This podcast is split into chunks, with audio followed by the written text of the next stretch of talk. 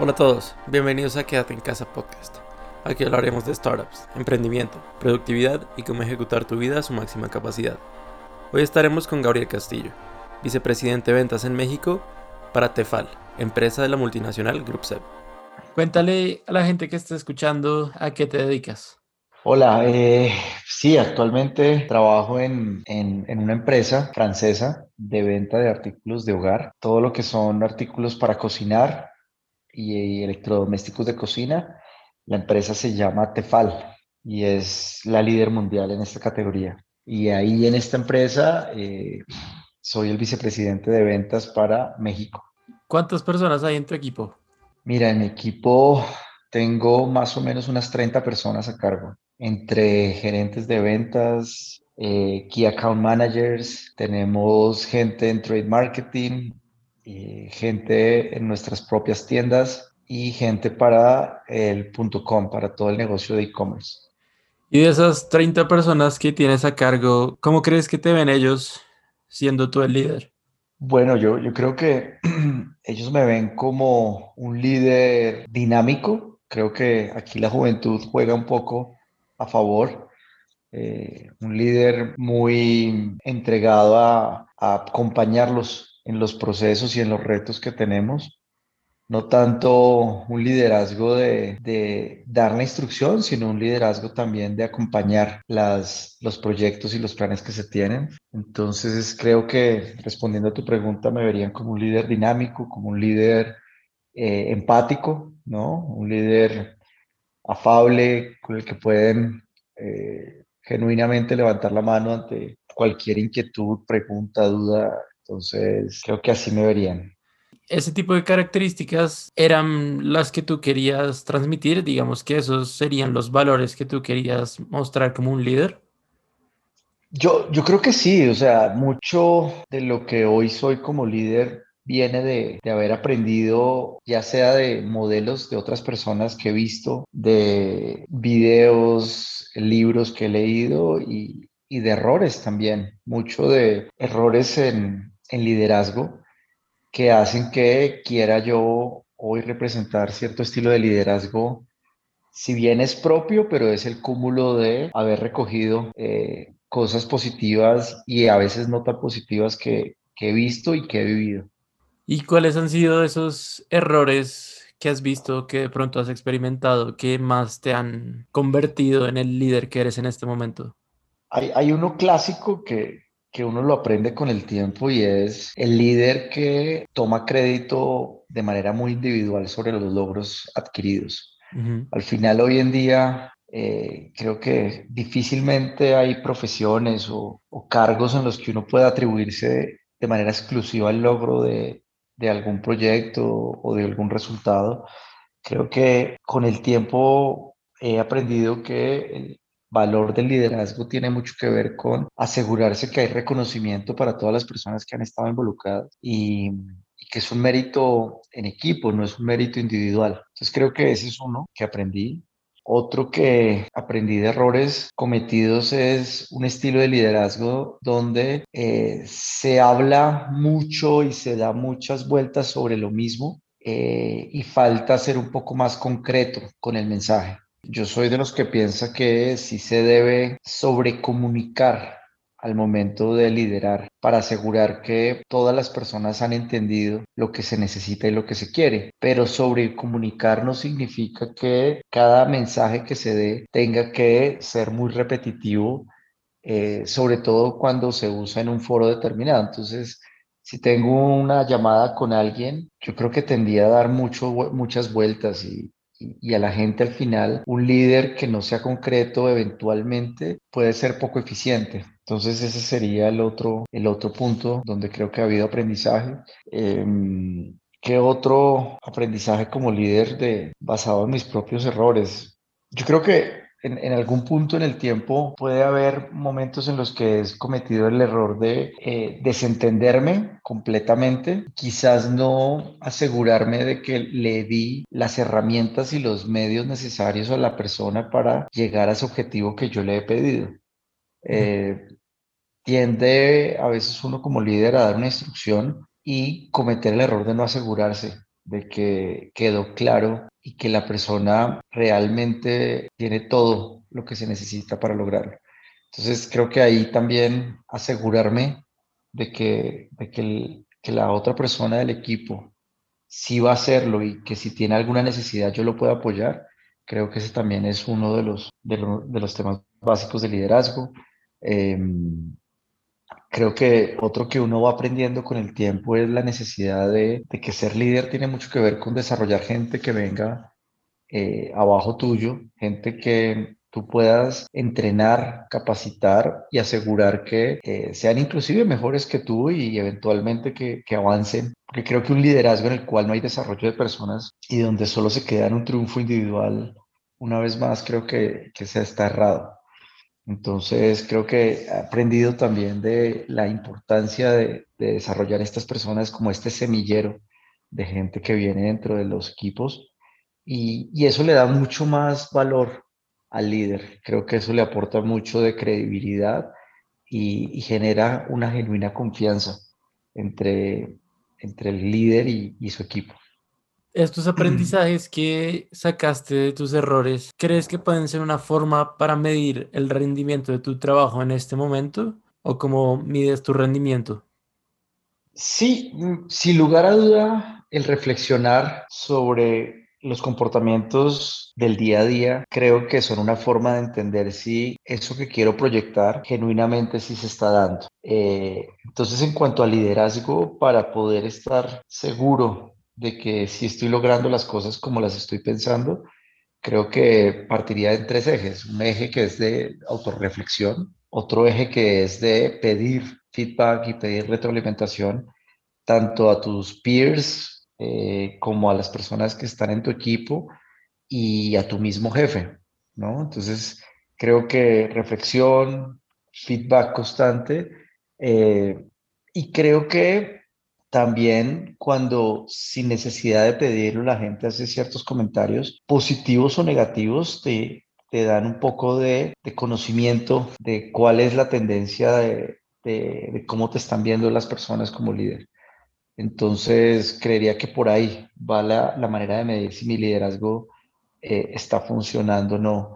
Y, y al final, creo que una última tiene que ver con si se está logrando o no los objetivos para los cuales fuiste contratado como líder en una organización. Siento yo que, puede haber líderes que logren resultados, eh, pero con una visión de corto plazo, cuando el liderazgo no es el liderazgo empático y un liderazgo eh, que realmente monte a todos en el mismo tren de victoria que estás proponiendo. Eh, creo que el liderazgo que te permite saber si estás haciendo bien la tarea o no, es ese, ese liderazgo que es sostenible, en el tiempo. Y, una vez más aquí volvemos al punto de que para que sea sostenible tiene que haber un grupo humano detrás que esté creciendo y que esté desarrollándose, porque de lo contrario, eventualmente todos los, los objetivos o los retos pues son hechos por personas y, y, si las personas no están avanzando al mismo, al mismo nivel de los retos, pues creo que eventualmente todo llegaría a ser un fracaso. Entonces, por ahí me diría, si el liderazgo está siendo o no el correcto. Estoy bastante de acuerdo contigo en lo que dices de que para lograr los objetivos a largo plazo es necesario que el equipo esté creciendo a la par contigo y que tú los ayudes a crecer. Y pensando un poco en el futuro, quería saber ustedes cómo hacen de cierta forma para predecir el futuro y saber cómo mover las piezas, sobre todo en esta época donde el mundo está básicamente de cabeza? Creo que cada vez más las empresas eh, tenemos que ser sinceras y decir que la predicción del futuro nos está sobrepasando y las herramientas que usábamos para predecirlo cada vez más están quedando obsoletas.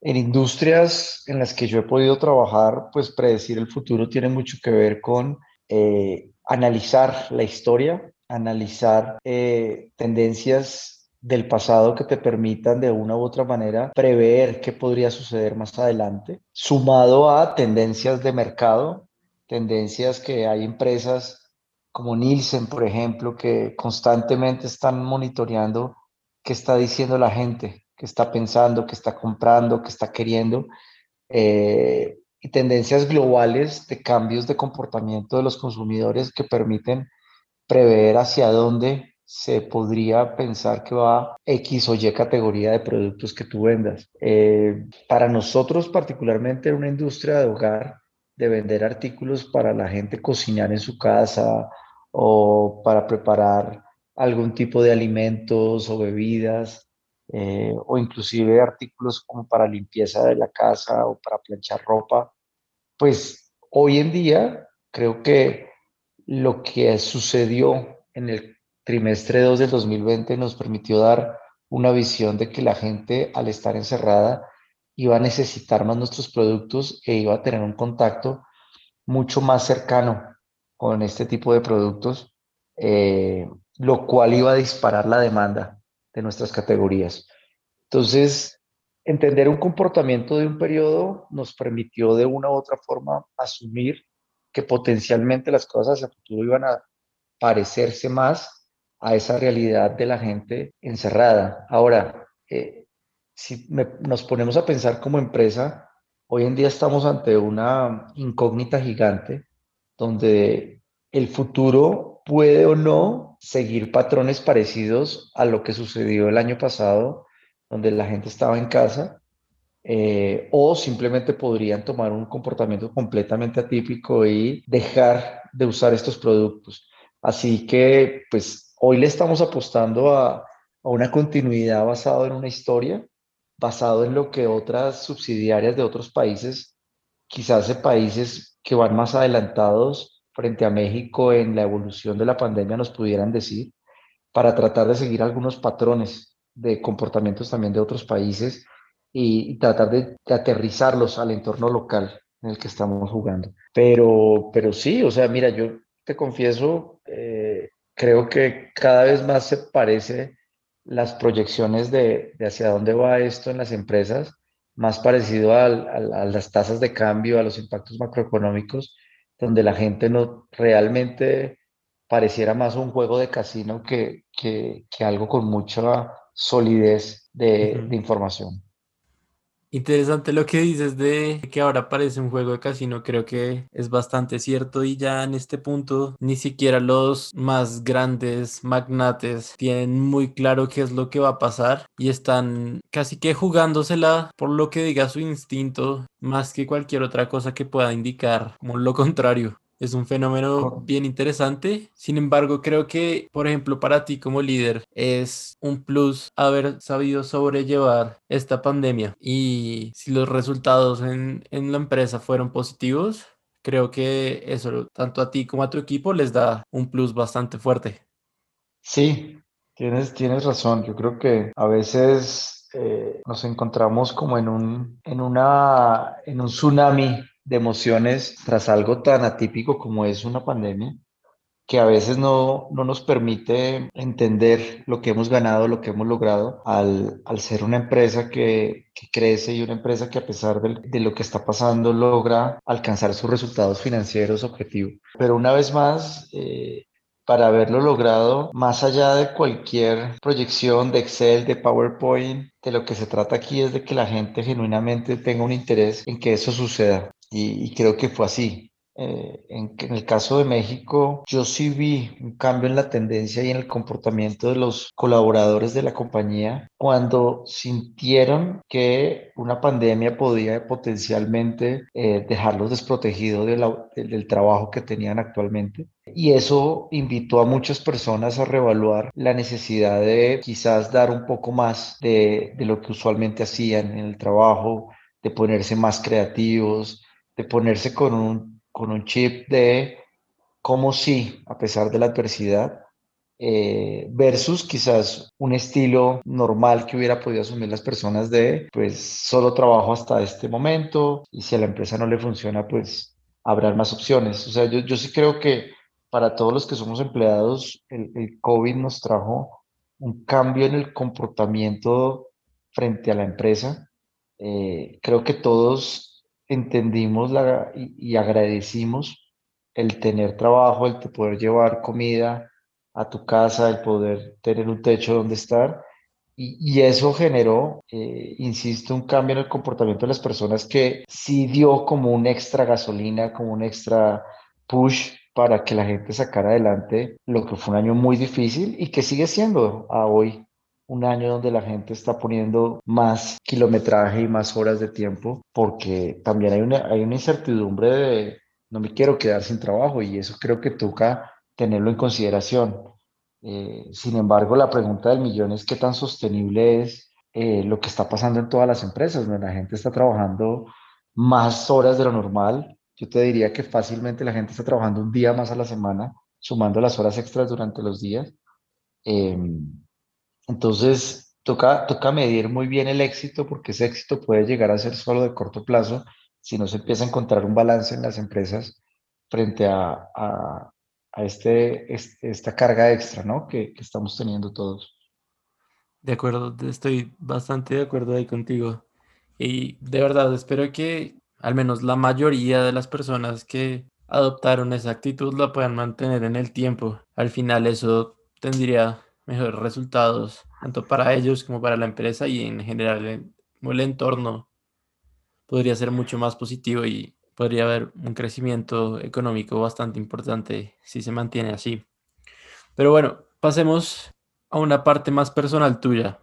Eh, estudiaste producción de medios audiovisuales en Australia y ahora eres vicepresidente de ventas de una multinacional ¿Cómo pasaste del punto A al punto B, siendo dos cosas prácticamente totalmente distintas?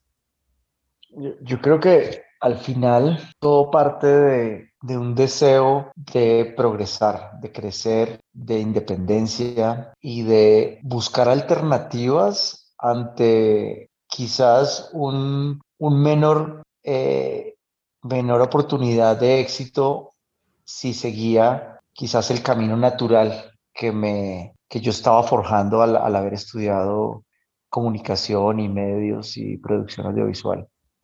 Em, yo, yo, creo que eh, cuando uno sale del, colegio con 17 años, tiende a, a no entender el contexto completo y, y, al no entender un poco de qué se trata el juego, ¿no? Eh, si hay una etapa, creo yo, un poco más soñadora, eh, donde uno ambiciona cosas quizás desde una óptica solo de lo que percibe y lo que se ve en la superficie y no de lo que realmente se requiere para llegar a eso.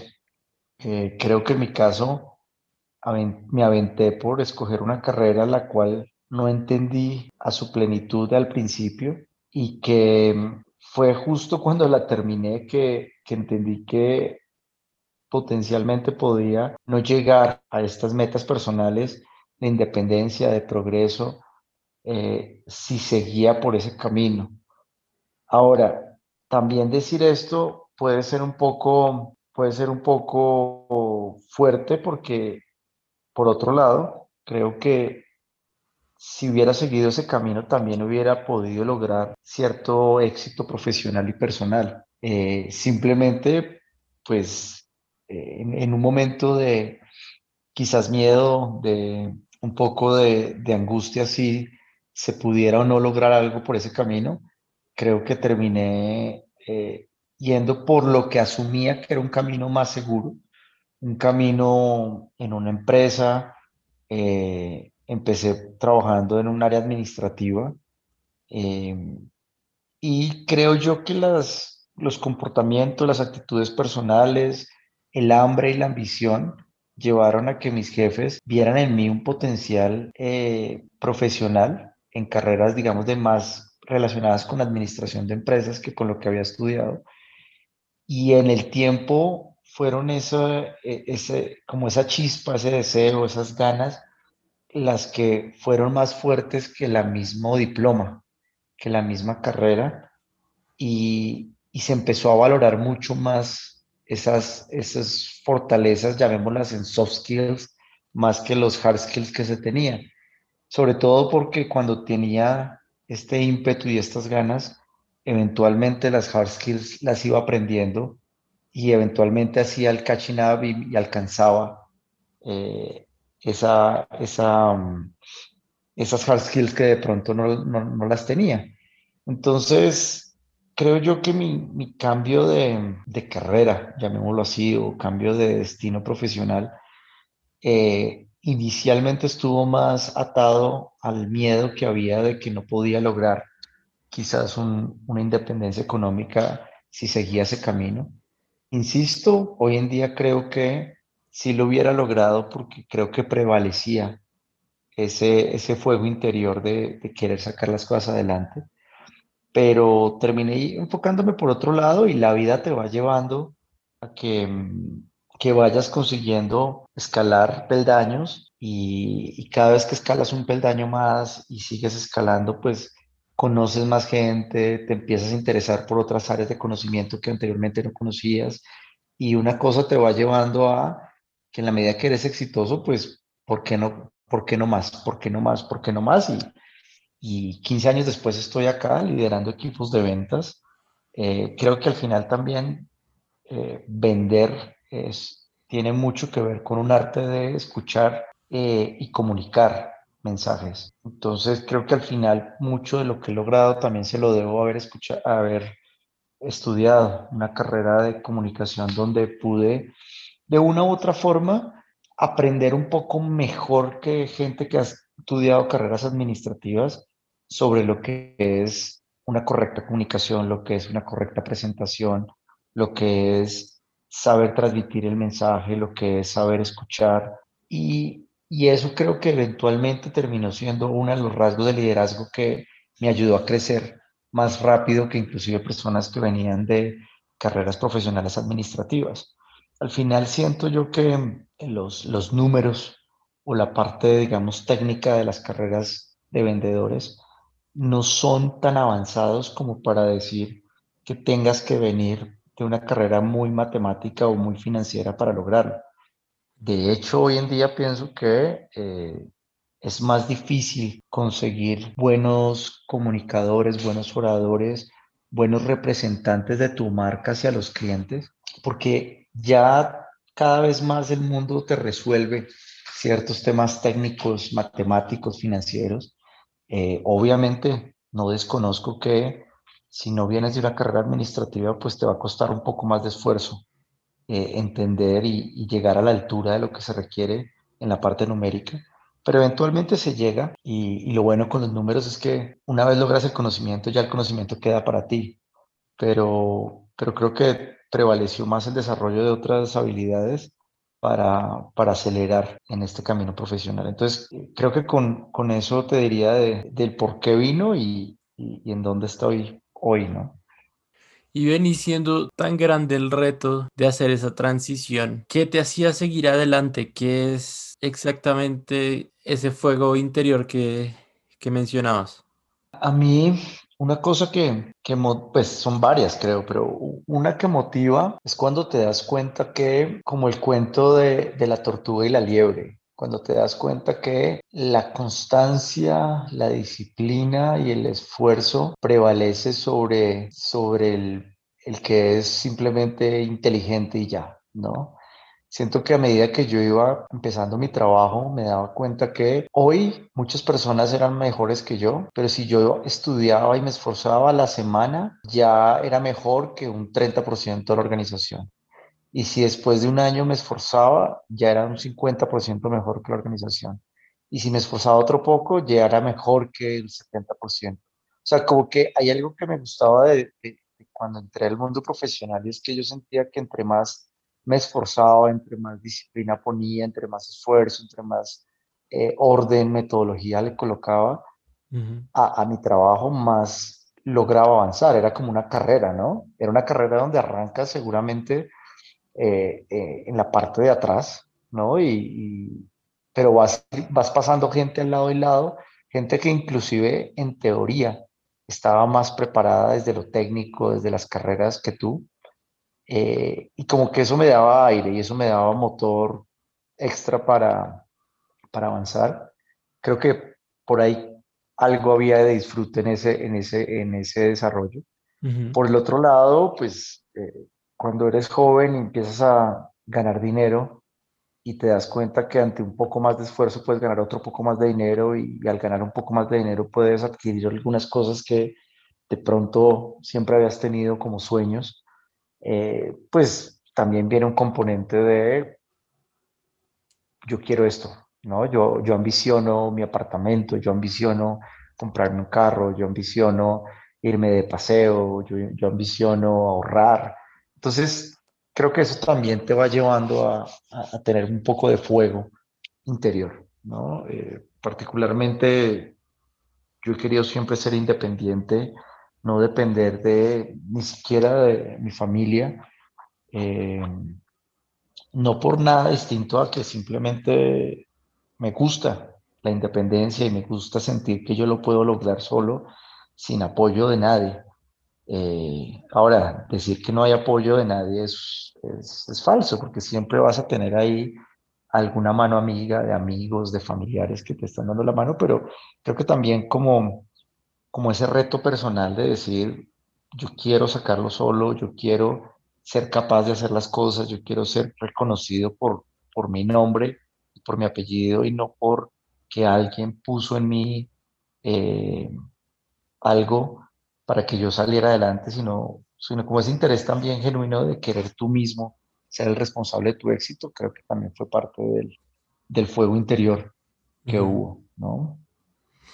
¿Hubo algún ejercicio mental que practicaras durante esos momentos? Por ejemplo, meditabas o, o digamos, yo sé, pues porque eres mi hermano, que haces actividades físicas bastante demandantes. He sabido de varias veces que has corrido maratones, y pues montas bicicleta horas, haces kilómetros. ¿Crees que la meditación o el ejercicio físico extenuante tiene algún beneficio para forjar ese carácter y esa disciplina que te logra crecer en los otros ámbitos de tu vida? Yo hoy diría que estoy convencido que sí. Eh, el, deporte eh, lo asocio mucho a, cómo es realmente la vida, ¿no? Donde hay una meta, eh, llámese correr 10 kilómetros, llámese eh, subir en bicicleta mil metros, llámese nadar tantos metros, llámese jugar un partido de tenis y ganarle al otro oponente. O sea, la vida es muy parecida al juego, muy parecida al deporte, donde Tú no avanzas si no hay entrenamiento, tú no avanzas si no logras una cuota de sacrificio, pero la vida profesional y personal es muy parecida al deporte porque una vez le entregaste ese sacrificio, ese entrenamiento, cuando terminas hay una, hay una satisfacción que a veces es inexplicable, pero es esa sensación de, de logro, de, de a pesar de que me dolió, que me esforcé, a pesar de sentir eh, cansancio físico y mental, como terminar, llegar, coronar esa meta es claramente muy satisfactorio. Entonces, sí creo que el deporte al final, al, tener esta analogía versus cómo es la vida profesional y personal, eh, de una u otra manera forja parte de tu carácter. Y tú entiendes que en el mundo profesional vas a tener que, como en el deporte, poner horas de entrenamiento, aquí se llaman horas de trabajo, pero eventualmente si lo haces de manera consciente y de manera metódica, vas a ver avances, tanto en el deporte como en la vida profesional.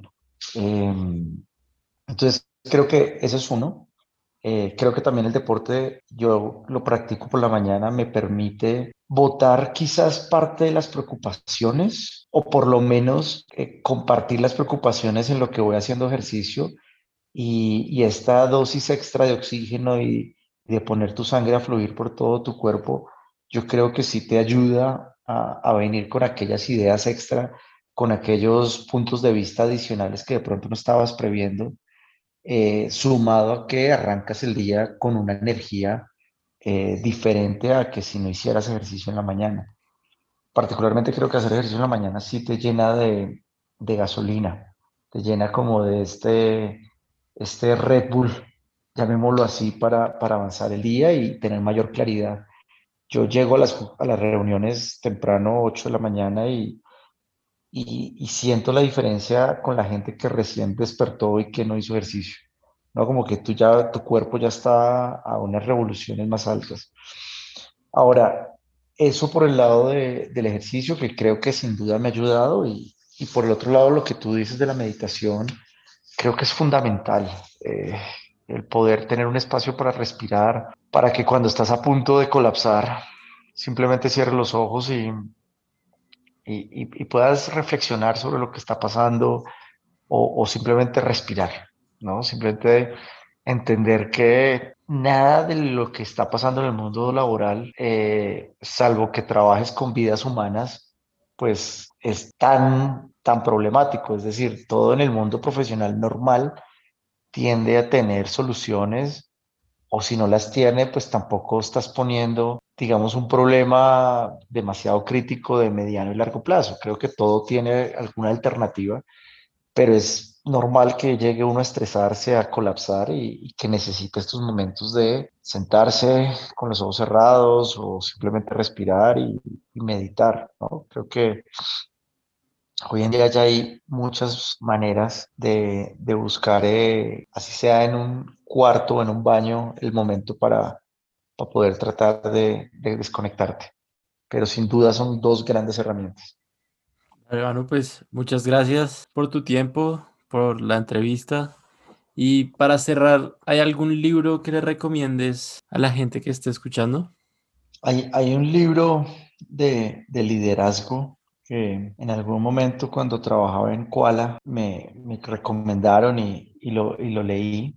Es de Jack Welch, que Jack Welch fue, digamos, por mucho tiempo CEO de General Electric y el libro se llama Winning, como ganar. Es un libro que creo que forjó parte del liderazgo, digamos, que, que, que tengo. Y al final él habla desde la óptica de un ejecutivo de una empresa que creo que como yo y como muchos otros fallamos y, aprendemos un poco esos errores y, da ciertas pautas de qué debería uno pretender hacer o proponerse hacer cuando se habla de liderazgo empresarial. Entonces creo que, creo que ese es un, eso es un libro que recomendaría para las personas que quieren afrontar eh, retos de liderazgo particularmente. No solo en el mundo corporativo, también digamos a nivel de tu propia empresa, porque mucho de la parte de este libro de liderazgo habla sobre el manejo del recurso humano y de la importancia que se le debe dar, la correcta importancia que se le tiene que dar a la gente y al recurso de las personas por encima de cualquier otra cosa. Para concluir con este podcast, quiero dejarlos con mis apuntes más importantes. Aprende de tus errores. Estos serán tu plataforma de impulso para mejorar. Aprende el feedback que te dan, utilízalo a tu favor. La incertidumbre para el emprendedor es como dirían coloquialmente el pan de cada día, y hay que aprender a enamorarse de él. Si no estás cómodo en el sitio que estás, reinvéntate y persigue lo que realmente quieres en la vida. Utiliza lo que has aprendido en otros ámbitos para completar la actividad que practicas. Esto en momentos clave puede ser justo el diferencial que necesitas para vencer. Busca evidencia en tus acciones y en tus resultados para motivarte a seguir. Utiliza herramientas como la meditación o el ejercicio para darte más claridad mental. Gracias a todos por escuchar este capítulo de Quédate en Casa Podcast. Nos vemos en el siguiente.